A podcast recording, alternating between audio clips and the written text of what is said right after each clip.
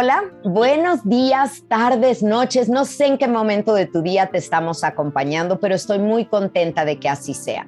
Gracias por tu confianza en este podcast después de la pérdida. Espero que ya te hayas suscrito y que lo compartas, porque estamos generando resiliencia, una red de apoyo donde nos cachamos unos a otros y donde compartimos historias que verdaderamente ayudan. Así que hoy estoy muy contenta porque tengo una invitada que ustedes conocen por muchas facetas. Es alguien así, multifacética. Es una persona que yo podría decir desde luego que es escritora, que es conductora, que es productora, que además ahora también hace conferencias y es speaker y es tantas cosas, pero ese es el lado profesional solamente. Yo quiero que se presente ella misma, mi querida Marta Carrillo. Hola y preséntate quién eres tú.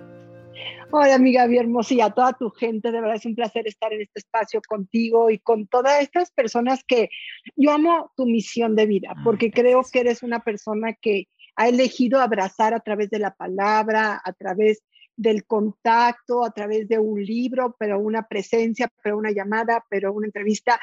Y ese es un servicio que se dice fácil pero acompañar a la gente en la parte más dolorosa, en la fiesta todo el mundo, hasta nos apuntamos y nos sentimos, ay, no me invitaste a la fiesta, pero acompañarnos en los dolores es diferente y aparte eso realmente hace un, un lazo que es inolvidable, al menos en mi experiencia creo que esa es parte de lo que yo puedo percibir en ti. me encanta eso. Qué bonito, qué bonito lo dices y me lo voy a quedar y me lo quedo en el corazón. He decidido abrazar. Muchas gracias. Y sabes qué abrazo mucho, Marta, la congruencia. Y tú eres una persona congruente y eso me gusta muchísimo. A los congruentes a veces no nos entienden, a veces pueden decir que somos duros, que somos secos, que somos muy directos, pero pensamos como actuamos y actuamos como pensamos, ¿no? Y creo que eso es bien importante. Preséntate tú, diles a todos quién eres, quién es este ser humano atrás de tanto trabajo. Es difícil a veces hacer una definición de uno mismo. Ahorita que te voy a hablar, pensaba en que si yo tendría que decir una algo que me definía diría como la oveja negra, porque siempre me salí del carril o de donde pareciera que iba, siempre la vida me da como estas volteretas que dices, tú ibas para allá, ¿cómo no? Vete para acá. Y eso hace como lo que tú dices, que de repente la gente diga, y esta ahora es, hace esto, o esta, ¿qué le pasa? Porque yo en mi vida siempre he hecho lo que mi corazón me va mandando. O sea, incluso tengo publicados siete libros y ninguno es igual a otro porque a mí me es muy difícil saber si va a haber un octavo libro. Yo no sé si lo va a haber, porque al menos mi corazón ahorita no lo está demandando o lo está poniendo ya en la mente acá arriba o allá, o a lo mejor bajan de, yo digo que siempre bajan de allá, pero bueno, o sea, como que todavía no está y creo que eso es lo que yo siempre he sido. Creo que esta parte donde tú hablas de ser una persona congruente, he intentado, aunque a veces la cabeza va por un lado y los sentimientos por otro y la acción por otro, he tratado de con la vida, de irme unificando y de ser esto que soy yo, que soy una persona que es pasional, que evita, trata de vivir el momento, que ha, traído, tenido dolores profundos que la han marcado de toda la vida, pero que también me ha dado la oportunidad de, de, permitirme el gozo, que creo que ese es uno de mis aprendizajes actuales, porque yo fui educada muy en el deber ser y hoy quiero ser definida como una persona gozosa. Entonces me encuentro, me encuentro tratando de a todo verle esta parte de, ay, el disfrute. Creo que esta pandemia y todo lo que vivimos y, los y los problemas que nos vamos enfrentando en la vida cada vez nos acerca a que de verdad vamos a gozar lo que hay, o sea, poner el énfasis en lo que tenemos, porque muchas veces ponemos el énfasis en lo que no. Entonces, como verás, me es difícil poner una sola palabra para mí, pero bueno, eso es un poco lo que es hoy, Marta, alguien que quiere... Todo me checa, todo me checa. Estás diciendo y estoy en mi mente, check, sí, sí, sí, sí, sí. Y qué bonito esto, qué, qué bonito que lo que estás viviendo, tal vez el cambiar de giros, el hacer cosas distintas, se deba no a una inconsistencia en algo, sino a muchos talentos. ¿Y por qué no explorarlos? Ese escuchar la llamada del corazón me fascina. Me fascina que le hagas caso a esta inteligencia cardíaca que nos lleva de repente por otro lado diferente, ¿no? Y pues también hablaste de algo, dime, dime, dime. No, no, dime, dime, dime. No, es que ah, tocaste un punto que a mí como tanatóloga me importa mucho, cómo las pérdidas te han cambiado, ¿no? Porque a veces yo creo que si alguien te ve en la televisión o te ve en letras en tacones o te ve presentando o como escritora de una telenovela o de una novela, híjole, yo creo que ha de decir, en la vida de Marta todo está bien, a ella todo le va bien, ¿sabes? Es feliz, viaja, está bien, tiene familia, o sea, tú siempre estás motivando y estás poniendo cosas hermosas eh, sobre la naturaleza, sobre el arte en tus redes sociales también. Entonces, todo el mundo diría, todo está bien, pero creo que hoy dijiste algo fundamental. Parte de lo que me ha marcado y cambiado y dirigido no es lo que he ganado, es lo que he perdido. Es que fíjate que la pérdida tiene un lado luminoso. Generalmente tendemos a pensar que la pérdida este, nos hunde, nos lleva a lugares internos que no conocías, a, a tocar tu sombra, a tener sentimientos que tú no sabías que habitaban en ti. Y esa es una parte que está ahí y que te ayuda a descubrirte, ¿no? Pero cuando tú puedes voltear esa pérdida y sacar lo que te dejó, te das cuenta que, como dicen por ahí, todo pasa por algo.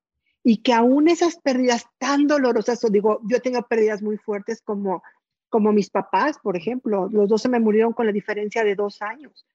Y, yo te puedo decir que fue una etapa en la que incluso me divorcié, fue una etapa de quiebre en mi vida, en la que me quedé sin trabajo.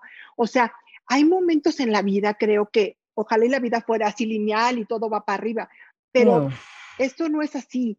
La vida venimos a evolucionar y la vida, cuando tú comprendes que la evolución es lo que está atrás de tu alma, no la felicidad como nos la vendieron, no como esta parte de todos somos optimistas, no se trata de eso, se trata de, de gozar estos momentos como los que yo decía en un principio, de conectarte con el gozo, pero cuando te tocan estos periodos que hay quien les, llama las noches oscuras del alma, dices, pues estoy ahí. Y cuando estás ahí, es muy duro, difícil, no ves la luz, te sientes metido como en un túnel en donde dices, ¿y ahora qué hago con este dolor que me está convulsionando dentro? Y de repente hay un día en donde empiezas a ver como uh, una lucecita y luego ya ves la ventanita y después te das cuenta que vuelves a sonreír a pesar de la pérdida profunda. Ese es un momento climático que pocas veces tenemos la conciencia de, de que volvemos a sonreir y que cuando puedes voltear y ver lo que pasó, dices, ahora entiendo por qué o qué me dejó, porque ante pérdidas como las de tus padres, pues es imposible decir, ay, al menos en, nuestras culturas, porque he tenido la oportunidad, como tú dijiste, de viajar por diferentes culturas y admiro profundamente el poder ver rituales distintos de la muerte, de ver cómo lo enfrentan, de esta parte budista, de la impermanencia y de que todo cambia. Sí, se suena súper bonito, pero cuando lo bajamos a las emociones, dices, ay, mi cabeza me dice una cosa, pero mi corazón y mis sentimientos y mi cuerpo otra. Entonces, es como, date la oportunidad de dónde naciste, cómo naciste, qué aprendiste acerca de la muerte y a partir de ahí, trata de trascenderle y de encontrarle algo positivo, porque sí somos impermanentes. Mencionaste la luz. parte de la vida. Exacto, exacto. Esto es parte de la vida, es conocer la vida. Y mencionaste la luz y me encantó cómo lo, cómo lo manejaste, porque primero estamos en esta oscuridad total que sientes que te traga. Y ahí, ¿de qué me agarro? De la esperanza, de la creencia de que va a haber luz en algún momento. Eso es lo que no tenemos que olvidar, porque si no, bueno, te diluyes en tanto dolor. Y luego de la certeza, o sea, cuando ves esa pequeña grietita, la luz colándose por ahí, ahí está, ¿ves? Ahí está y esa luz va a crecer como la mirada de túnel que tenemos en el duelo, que primero solo ves lo que perdiste y luego vas ampliando, vas abriendo tus manos para darte cuenta lo que sí hay, otra vez moverte en las presencias y volver a sonreír, no nada más así de rostro y de todos estamos bien, sino de dentro, ¿no? Desde adentro, porque cuando puedes contactar ese, ese volver a tener ganas de levantarte de la cama, o sea, ese tener ganas de volver a abrazar a alguien o de contacto con alguien, es una belleza. Pero yo, por ejemplo, he, tocado, yo cuando platicamos de, este, de esta plática, yo decía, de mis momentos más complicados fue, por ejemplo, la pérdida de un bebé. O sea, yo tengo, tuve, la vida siempre me ha puesto este tipo de experiencias raras en mi vida. Soy como, así como soy multichambas sea, la vida me pone a tener diferentes experiencias. Entonces yo tengo un hijo por parto natural, el primero por cesárea. Luego tuve un aborto en medio y luego un parto natural. Entonces, si te das cuenta, pues he tenido las tres experiencias totalmente diferentes. Pero mi vida parecía transcurrir muy bien, muy contenta, muy feliz, nace mi primer hijo, todo va bien. Y cuando me quedo embarazada, empiezo a tener sangrados, empiezo a sentir que me meten a la cama. Bueno, el doctor me dice, métete a la cama, empiezo a sentir reposo absoluto. De ni, ni, pararme más que al baño, a veces ni bañarme todos los días, o sea, porque el bebé lo podía perder.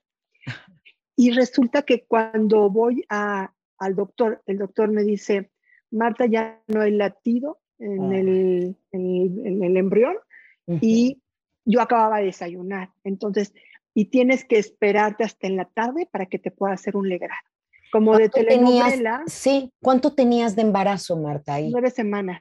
Nueve, nueve semanas. Y como de telenovela, mi socia, con la que escribo justamente telenovelas, entraba al mismo doctor que yo, ella venía de un viaje y me dice, amiga, estoy embarazada. No, es y yo le decía, amiga, me están diciendo que en la tarde me hacen un legrado. O sea, como de telenovela.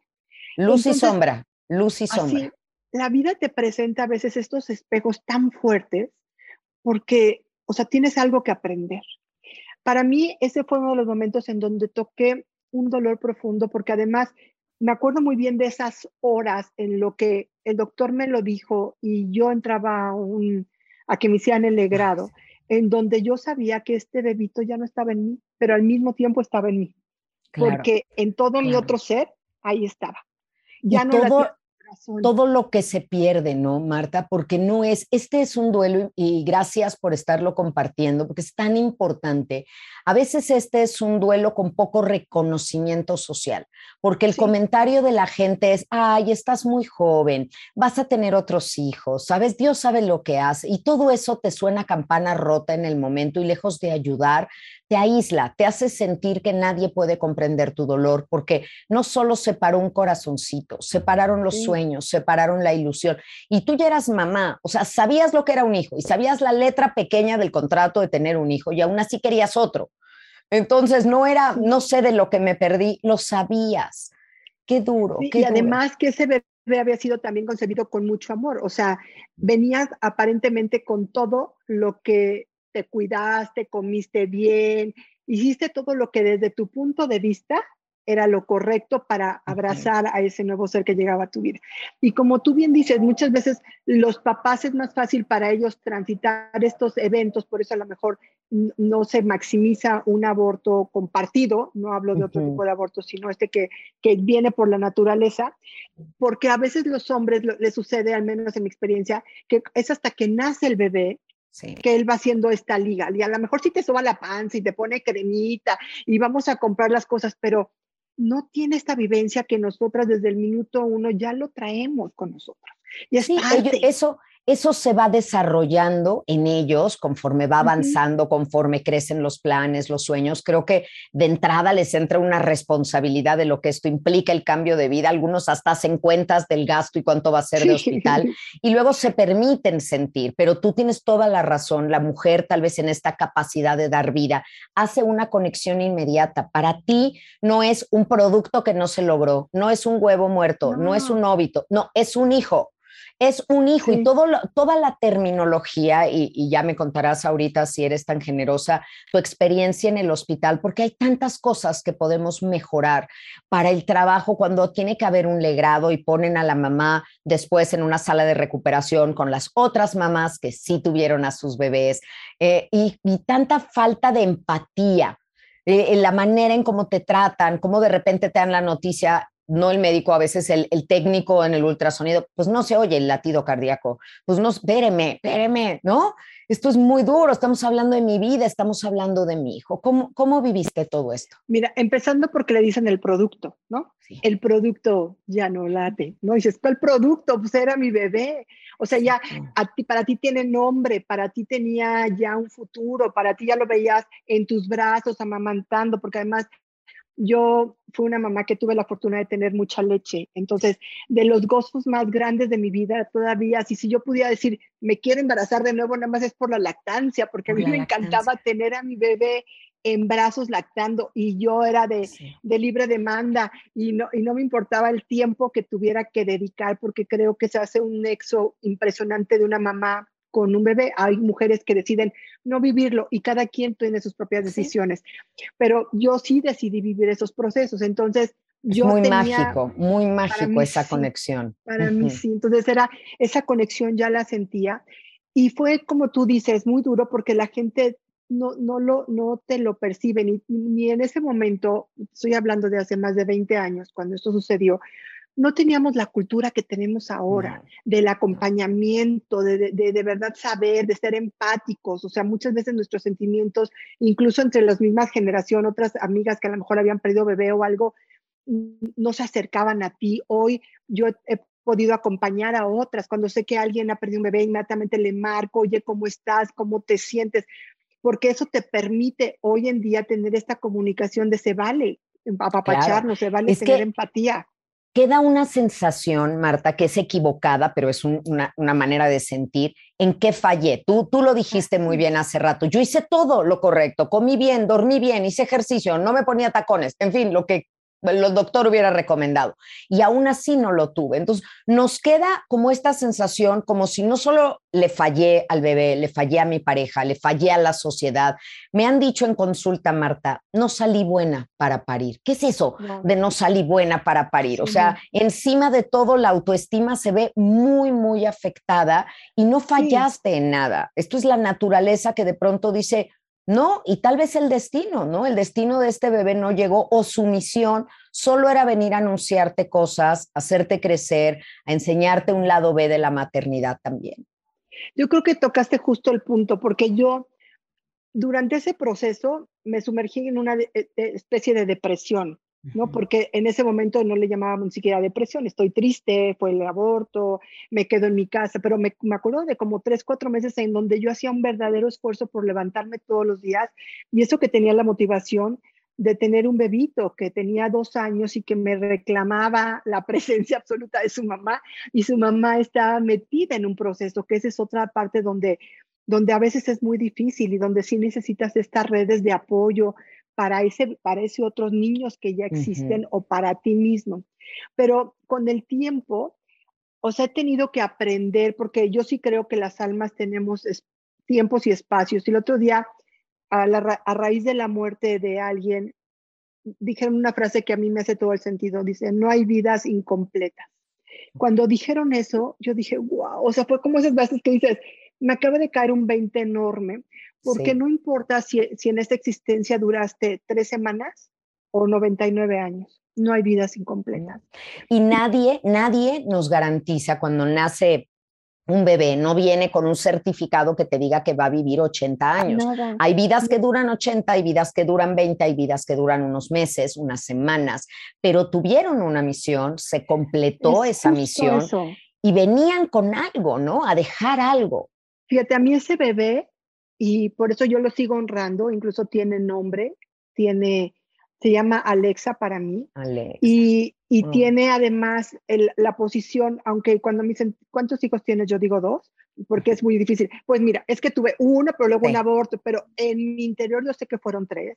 Yo sé que esa bebé, que, porque supe que había sido una niña, o sea, sí tiene un espacio en, en mi historia de vida y que además creo que tenía dos funciones principales esa bebé en, mi vida. Una, que Alexa sí vino a despertarme, porque a raíz de ahí hubo un cambio de conciencia, hubo un despertar de mi vida. O sea, Buda dice que, que Buda dice que el, que el despertar de conciencia se da a través o del conocimiento, que pocas veces vamos a los libros a aprender cosas a veces, o sea, más que cuando ya nos dimos el guamazo, o del sufrimiento. Y entendí que eso a mí me pasó. En ese momento no tenía esa conciencia, pero fue a raíz de ese momento de dolor profundo que yo empecé en mi búsqueda espiritual, que empecé en mi mayor desarrollo, en encontrar diferentes filosofías, a incorporarme al mundo en estos terrenos, a investigar qué pasaba con el alma, a irme a India, a, a estudiar budismo, a estudiar hinduismo, Kabbalah. O sea, empezó una búsqueda desde ese momento, como si me hubieran dado, ella vino a darme cachetadas existenciales y decirme, a ver, mi reina, que me mueves de aquí porque tu vida está muy bonita, pero ¿qué hay más allá? Sí. Oye, Marta, y sería, eh, y me fascinó, gracias por compartir su nombre, porque es honrar el lugar que ocupa en tu familia. Y será que Alexa, o sea, la pérdida de Alexa fue la primera pérdida grande que tuviste en tu vida, lo que no salió como planeaste. Tú sabes que en la vida tenemos lo, lo buscado conseguido y lo dado no pedido. Tú habías, y no estoy diciendo que a ti haya sido fácil, has luchado, te has esforzado para lograr todo y has trabajado mucho. Te veo como una mujer muy trabajadora en todos los sentidos y habías logrado cosas, pero siempre había salido. ¿Fue Alexa o fue este aborto la primera vez que la vida no salió como la planeaste? Yo creo que, mira, mi vida desde chica ah, no ha salido como la planeé, yo creo. Siempre me han dado como sorpresas para un lado. O sea, yo, por ejemplo, por decirte algo, jamás pensé estar en los medios, jamás soñé con estar en la televisión, jamás soñé con ser escritora. O sea, nada de eso existía. Y yo para entonces yo ya estaba en los medios, por ejemplo todo se fue dando de circunstancia. Yo quería ser periodista seria y formal. Yo quería ser una comunicadora seria, grabada, dura, crítica de la sociedad. Y lo intenté mil veces y ahí sí la vida me dijo, tienes cara de espectáculos, mi reina. Y siempre me la mandaban para el otro lado. Tienes un don de gentes, lo siento, es para acá, es para acá. acá. Entonces, fue una lucha de todos los días, de yo llegar llorando a mi casa porque decía, me tocó entrevistar a fulanito y yo lo que quería era estar entrevistando a una, una persona de otra. Primer ministro. Y no porque fueran mejores unos que otros, sino porque mi tendencia era de quiero ser como un poco más en esta lucha social y de vanguardia. Y un día entendí, y eso me lo enseñó un, un era mi jefe en ese momento, que fue Guillermo Ortega en las noticias, y un día llegué y le renuncié, porque después de que se había dado un asesinato, los primeros asesinatos que se hacían públicos en este país. Entonces el foro estaba totalmente callado, ¿no? de eso de que ni el cámara respira, ¿no? El camarógrafo está así de cuando no soy, soy en todo. Es, tremendo, esos momentos son de cortas con una tijera el ambiente. Está él hablando con la esposa de la persona que habían asesinado. Entonces, imagínate lo que era eso. Y de repente salía yo, me acuerdo perfecto, vestidita de amarillo, platicando que Cristian Castro tenía una nueva novia. Y yo me sentí diciendo, ¿cómo después de lo que está pasando, yo salgo con mi cara a decir esto, que puede ser muy importante en la vida de Cristian Castro, pero nada que ver en relación a esto que está sucediendo? Y entonces fui y le renuncié. Y él me dijo algo que a mí me dio un sentido nuevo a mi vida profesional, que me dijo, Marta, da gracias a Dios, que a mí me toca dar el lado oscuro de la noticia, pero tú llegas y le haces a la gente que sonría y le vuelves a dar el lado amable. Entonces, esto que tú sentiste como que ¿Cómo salgo yo a decir esto? Permite que esas personas que están en su casa puedan ir equilibrando lo que esto sucede, porque igual es un dolor el estar viendo lo que le pasa a un país, es un dolor lo que le está viendo a una señora que le están quitando a su pareja. Entonces, Pero tú haces el balance, así hace el balance, un equilibrio que es tan necesario para no dejarnos ahí succionar por la noche oscura del alma de la que hablábamos. Y entonces eso es lo que me llevó a mí a dedicarme a los espectáculos, a que ya ahí ya afloje el cuerpo y dije, ok, esto es lo que la vida me está poniendo, porque no sabes cuántas veces luché para estar del otro lado. Se me cerraban todas las puertas y estas se abrían, porque yo también tuve mucha suerte de que se me abrían las puertas. No, no, no tenía ni un primo, ni un tío, ni tuve que hacer nada para estar en un lugar. O sea, mm. las puertas se me abrían y yo decía, pues sí es este lugar. Y hoy me doy cuenta que la vida me quería acá, donde hablo de las emociones, donde yo escribo telenovelas, series y le permito a la gente también sentir junto conmigo. Porque, por ejemplo, yo me acuerdo, dame te comento una, de estar escribiendo una escena en mi primera telenovela de Erika Buenfield, que era Bárbara, Tres Mujeres. Ella perdió un bebé y lloraba. Cuando yo estaba escribiendo esa escena, este, llega Andrea, que era mi, la más chiquita, que te digo que este fue la segunda cosa por la que creo que Alexa nada más vino a abrir la puerta porque permitió que Andrea existiera en mi vida, que es otro angelito hermoso.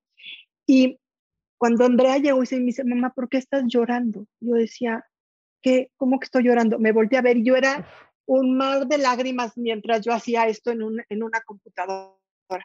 Y me di cuenta cómo la vida, a los que somos escritores y a toda la gente, pero a los escritores nos permite todo eso que vamos sintiendo, poderlo poner en diferentes pieles para que si yo estaba llorando y luego la actriz iba a llorar, alguien en su casa iba, a llorar, también. es la, es la conexión.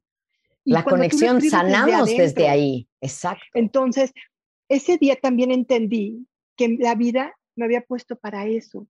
Para, igual que cuando me daba las machincuepas en no y, me, y hacía las volteretas, que yo decía, ¿qué hago aquí? Llegándome vueltas. Y yo decía, pues sí, y al rato cuando se acercaba una abuelita y me decía, ay, mi Martita, yo decía, ay, es por ella. o sea, me cambió la concepción. Y entonces te das cuenta que a veces estos dolores, que yo creo que los escritores somos mejores en el desamor y en el dolor porque tocamos las fibras más profundas, y por eso hay unos artistas que dices, unos pintores que han sufrido unas vidas impresionantes y pueden sublimarlo a través del arte, tienen esa capacidad o de la danza o de la música, pues es porque esos sufrimientos te convulsionan el alma y una manera positiva de sacarlo es, es haciendo algo. Y a veces no sabes cómo hacerlo y te viene natural. Volviéndolo como inspiración creativa, que es algo que, que has hecho. Y escribimos o enseñamos lo que tenemos que sanar. Y eso justo te pasó con el tema del aborto en esta, en esta novela. A ver, regresando a ese momento de tu vida, ¿tú ya le habías dicho a tu hijo que iba a tener una hermanita? Ya le habíamos dicho. Y fue ¿Y hablaste con él después? Sí, hablar de que ya no iba a llegar. Pero la vida me dio la oportunidad de a los seis meses quedar de nuevo embarazada. Y entonces fue como de alguna manera un periodo muy difícil, sobre todo para mí, porque Daniel tenía dos años y para un niño en, esos, en esa etapa el pensamiento es muy concreto, sucede o no sucede algo, o sea, es más fácil, o sea, no, no se van como nosotros en el látigo después de, ay, porque no sucedió, ¿no? Entonces, fue como también muy hermoso y, y fíjate que con, cuando me quedé embarazada de Andrea, tuve como un proceso muy similar en donde otra vez tuve sangrados porque reblandezco el cuello de la matriz y entonces tenía sangrados. Tuve que quedarme en el hospital como 15 días sin moverme, ahí sí ni, para el baño, porque me, me, ponían cómodo y me bañaban, o sea, en la, porque no podía haber un solo movimiento. Y Andrea nació justo un día antes de los siete meses y se quedó en el hospital durante un mes, en donde yo llevaba con mis, con mis teteras, así mismas, las, o sea, las leches que te sacabas y llegabas ahí, compartiendo con, con, pues con otros niños que también eran prematuros, que también ese es un dolor muy profundo, el tener un hijo prematuro, el, el miedo a la pérdida, cuando ves que aparte el, el, bebito de al lado tuvo daño o, o, o no, o no, no vivió. Simplemente salir del hospital. realmente no estás. Claro, salir del hospital y regresar a casa con los brazos vacíos y tener que ir a verlo. Uf Uf, qué duro, pero... A las 3 de la mañana sacarte la leche para ir a dejar a tu bebito porque es su manera de vivir y, que no te permitan tocarlo porque tienen, están en, en, una temperatura. O sea, son momentos sumamente difíciles que, que a veces nos toca pasar y que, y que pocas veces se habla de ellos, como tú decías. Claro, estos son estos que, bueno, tenemos que guardar e, el silencio y sacarlo adelante y hacer lo que se tenga que hacer. Pero además tú nos acababas de compartir que tú caíste en una depresión después de la muerte de Alexa Seis meses después estás embarazada, viene todo este torbellino hormonal de nuevo de un embarazo y, pasa esto, ahora prematura y entonces pues tienes una nueva misión, ¿sabes? Me tengo que levantar, tengo que hacer, mi bebé me necesita, necesito estar ahí y un nuevo sentido, ¿no? Se vuelve a manifestar en ti un nuevo para qué seguir. Mira, me acuerdo perfecto, estaba yo en Cuernavaca amamantando a Andrea y de repente Andrea voltea y se me queda viendo, era muy chiquita, era un bebé.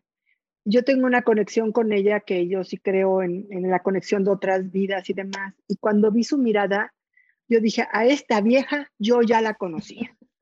Y a esta vieja nueva. a esta vieja, sí, porque sí, te lo juro, a esta vieja nueva, yo ya la conocía. Y entonces me di cuenta que la llegada de Andrea también fue muy importante en mi vida en contraste a la otra, a la pérdida porque Andrea también me llevó a que yo tenía que convertirse, convertirme en mi mejor versión de mí misma, porque hoy tenía una niña en mis brazos que yo iba a ser su modelo, porque aunque también sea el modelo de, de mi hijo hombre, finalmente el peso también recae en su papá y también en Andrea tiene una figura masculina dentro de ella, pero esta conexión entre mujeres, yo iba a ser una figura muy importante para ella. Esa mirada le dio a mi vida una misión de encontrarme a mí, de, ver quién era yo y cómo podía salir de todo esto, porque todo esto pasó pues en, muy, poco, muy poco tiempo. O sea, en año y medio había perdido un bebé, acababa de embarazarme, había podido perder otro, me embarazaba, o sea, todo era, fue muy rápido para poderlo asimilar, pero esta llegada de nuevo de la vida a mi vida fue algo que a mí me, me hizo también un giro especial. Especial. Ay, gracias por compartirnos esto, todo esto, que me parece una pepita de, de oro para todos los que nos escuchan y nos ven, porque no solo estás abriendo el tema, la conversación a algo que se guarda mucho en silencio, que dices hasta en las propias amigas, no te enteras a lo mejor hasta que te pasa que alguna te dice, ah, yo también perdí un bebé. ¿Tú cuándo? Ni supe, nunca me lo contaste, no se hablaba, todavía existe esto de, espérate, no lo cuentes hasta que lleves tres meses, ¿no? Y tú estás deseando compartir la buena nueva, pero es como, no vayas a quedar mal, ¿no? No lo digas porque qué tal que luego no se logra. Pues, si luego no se logra, sufriremos juntos, pero ¿por qué no voy desde el principio a, anunciar esto con alegría? Es, hay tantos, tantos tabús, tantos mitos, tantas eh, frenos de no considerarlo la muerte de un hijo. Y para mí, por supuesto que es la muerte de un hijo, como lo marco en mi libro de Elige no tener miedo. Y tengo muchos testimoniales que me hicieron el favor de dar esas, o sea, eso, su historia, para que vean que si hay amor, hay dolor y todo duelo es válido y no hay que compararlo con ningún otro. Y el hecho de que varios años después estés recordándonos esto también le abre la posibilidad a muchas mujeres de hablar de su dolor, de sentirse entendidas y pues darles esperanza, ¿no? No, y además saber que, que ese ser que, que decidió venir por un poco espacio sigue existiendo dentro de ti, es parte de tu vida y de tu historia, porque a veces tendemos a como fue un aborto, entonces no existió, ya no, no tiene un espacio. Y yo te puedo decir que en mi más reciente telenovela, la protagonista se llamaba Alexa. O sea, eh, era en honor de esa bebé, ¿me entiendes? O sea, entonces creo que tú puedes honrarlo de diferentes maneras. O sea, puedes plantar algo, puedes, hasta si quieres una mascota, le pones el nombre porque va a recibir el amor. Es, es como honrar esas pérdidas que vas teniendo, pero también esas almas que decidieron estar, así como le pones el nicho o hay gente que le pone un nicho a sus padres. Yo, yo no soy de tener muchas fotos en mi casa, por ejemplo, ni tener nichos, pero me acuerdo perfecto los 12 de diciembre cuando mi mamá murió, ¿no? Y entonces, y empieza, mi alma me lo empieza a anunciar, porque a veces que ya, como ya pasaron varios años, de repente digo, ay, me, me empiezo a sentir rara y digo, ay, mi mamá. ¿No? O sea, porque a veces esos duelos se van quedando ahí ya los, ya los supiste, ya los manejaste, ya los incorporaste, los integraste, agradeciste, honraste y demás. Todo, hiciste todo el proceso, pero siempre hay algo que está ahí contigo. Y además, sabes, me encantó cómo nos lo platicaste, cómo lo que tú eres, el ser escritora, ser comunicadora, lo integraste, lo usaste a favor en tu duelo. Eso es lo que yo apelo a las personas. Si una persona es una persona inteligente, no tiene por qué vivir un duelo tonto. Eh, si una persona es creativa, no tiene por qué vivir un duelo sin creatividad. Hay que poner nuestros dones y nuestros talentos en función de nuestra pérdida para ayudarnos a salir de ahí. Yo te lo agradezco yo enorme.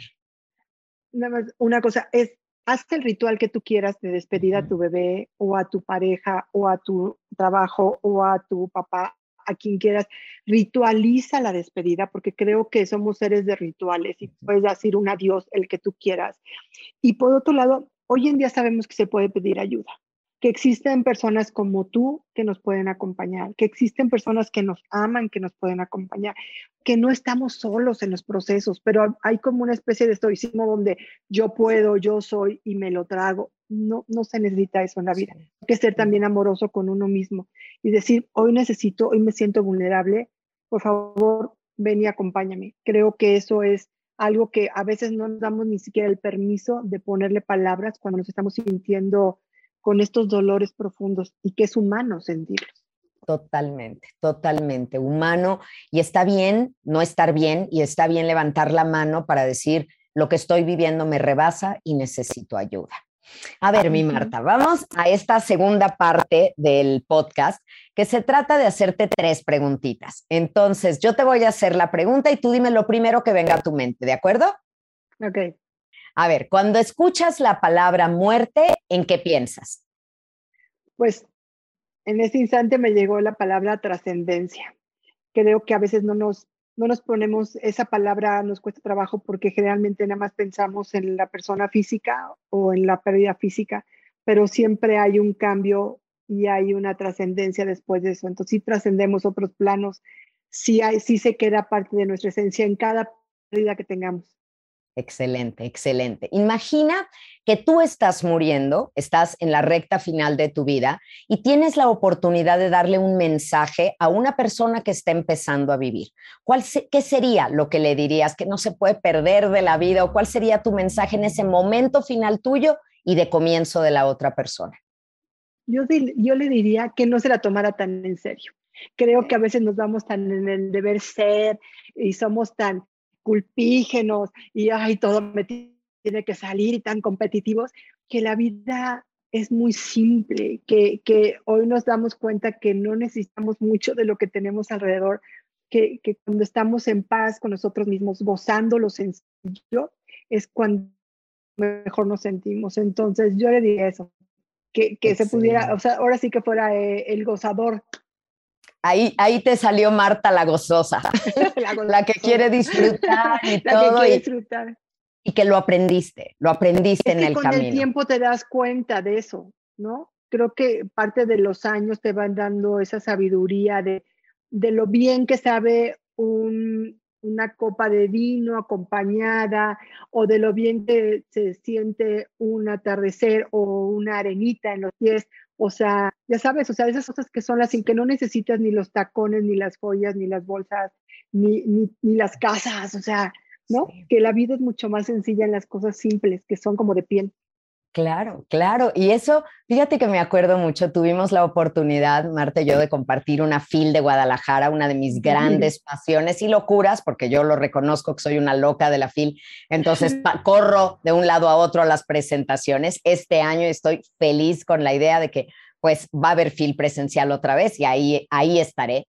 Entonces estoy muy, muy contenta por eso, pero lo compartimos, Marta y yo, y eso fue una de las cosas que me dijo un día, estábamos platicando y me dijiste, qué, qué simple eres, ¿no? Pero me lo dijiste como en el sentido más hermoso que me lo había dicho alguien, como un piropo bien bonito, de qué ganas de ser así de simple, que no te complicas, que no nada, y lo recibí bien bonito, bien bonito, porque eh, llevábamos unos días de estar disfrutando la comida, la copa, la plática, la presentación, el celebrar de estar con personas, entonces me hizo todo, todo el, el sentido. A ver, y va la última, que es, es muy fácil. ¿Cuál es? Muy fácil y muy difícil. Aquí es donde se me ha trabado todo el mundo, ¿eh? Pero, ¿cuál es tu película favorita? Ay, fíjate que yo creo que una de mis películas favoritas, porque tengo muchas, pero El diario de una pasión. Creo que es una película que tiene todos los clichés de, las historias de románticas que contamos, las cartas, el que no llega, el, o sea, los desencuentros, el triángulo amoroso, todo eso que puede tener una película. Pero cuando yo la fui a ver, me acuerdo que no dejé de llorar un solo instante. Le hablé a toda la gente que, que estaba a mi alcance, sí, por favor no te la pierdas, porque creo que es una historia que, que te contacta con lo que es la vida, con, con, con este hijo descubriendo, cuando esta pareja, cuando este hombre va y le cuenta siempre la historia a, una mujer con la que ha compartido la vida entera y le vuelve a relatar los momentos que estuvieron juntos y, y, se quedan, o sea, en esta vida unidos, no nada más en esta, sino para siempre, y vas viendo esta construcción de lo que es el amor. Creo que para mí es una de las películas que, que son más bellas por eso, porque nos enseñan, ahora sí que hablábamos de la simpleza de la vida, lo simple y lo hermoso que es poder amar desde ese lugar, desde la incondicionalidad, mm. sin perderte tú, porque a veces aprendemos de que sea incondicional y, también hay que aprender a amarte a ti mismo y pudiendo ser incondicional, de dos personajes que se aman profundamente, son ellos y no se pierden uno en el otro, sino que crecen juntos. Entonces a mí esa es una de mis películas favoritas. y la evolución, ¿no? La evolución de un amor, cómo va pasando de este amor juvenil y de esta gran pasión al amor más profundo que es quedarme, que es narrarte nuestra historia y quedarme a tu lado hasta el final de ella. Ay, qué bonito, qué bonito. Esa es, un, esa es una película de nuestras favoritas, porque en este podcast amamos las películas, amamos el cine y nos encanta encontrar tanatología en las películas. Marta, cuéntales por favor dónde te encuentran, cómo te pueden seguir, cómo, cómo son tus libros, en fin, cuéntanos todo de ti.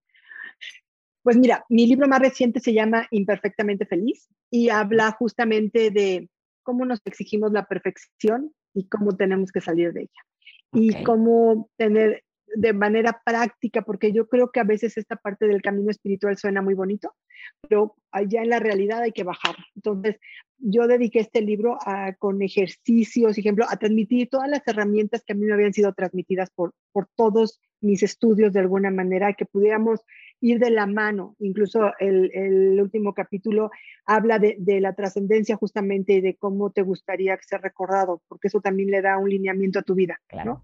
O sea, te da un, sentido de vida. Entonces, ese libro se llama Imperfectamente Feliz y está en todos lados. Y pues me encuentran, bueno, en redes, estoy en Instagram como Marta Carrillo P, en Twitter Marta Carrillo, así. Facebook, ahí está mi, de esta, pero casi no lo uso, casi no. Ok. Facebook, soy muy mala para el Facebook, pero me encanta Twitter e Instagram. Y pues estoy escribiendo ahorita una nueva historia, entonces estoy muy dedicada a escribir en este momento, en el momento de la, de la creación de los personajes, que un día deberíamos de hablar también de la muerte de los personajes con un escritor, como a veces te pones a llorarlos eternamente porque ay, se me murió y tú lo mataste. Aparte, entonces es una, es una dualidad muy extraña porque uno es asesino también. Entonces, este, o sea, es, es, ahí, ahí es donde estoy. O sea, mis otros libros, bueno, están también ahí. Esto lo vamos a ver, va a ser una telenovela. Va a ser una telenovela. y justamente me encuentro ahorita en los primeros capítulos, que es como muy padre este proceso, porque es como ir descubriendo cómo hablan, cómo sienten y cómo piensan los personajes. Entonces, desde irlos conociendo, ¿no? Entonces, es, es una parte que es difícil porque te lleva mucho tiempo entenderlos, pero una vez que ya los entiendes, ya puedes transcurrir o bueno, vivir con ellos, o sea, meterte en su piel. En lo que le encuentras, se le acomoda a cada personaje, es donde donde te das este cuenta. que es súper, bueno, a mí me encanta. Te das cuenta que me estás hablando otra vez de la vida, y de la vida de Marta Carrillo, porque eso fue exactamente lo que te pasó, descubrirte, buscarte y luego ya, ya estás cómoda en tu piel, ya puedes hablar de esto y ya puedes gozar y ya puedes disfrutarlo. Y gracias, gracias porque hoy no fuiste un personaje, fuiste una persona real de carne y hueso con la que todo mundo puede conectar. Te lo agradezco enormemente, espero poder vernos pronto y voy a estar pendiente de ese tu trabajo como de todos los que haces. Te felicito por ello. Gracias de verdad y a todos, todos ustedes que siguieron esta transmisión y este podcast, recuerden que después de la pérdida hay vida. Así que nos vemos la próxima semana con un episodio más de Después de la pérdida. Un abrazo muy fuerte y gracias. Gracias, Marta. a todos. Gracias, David.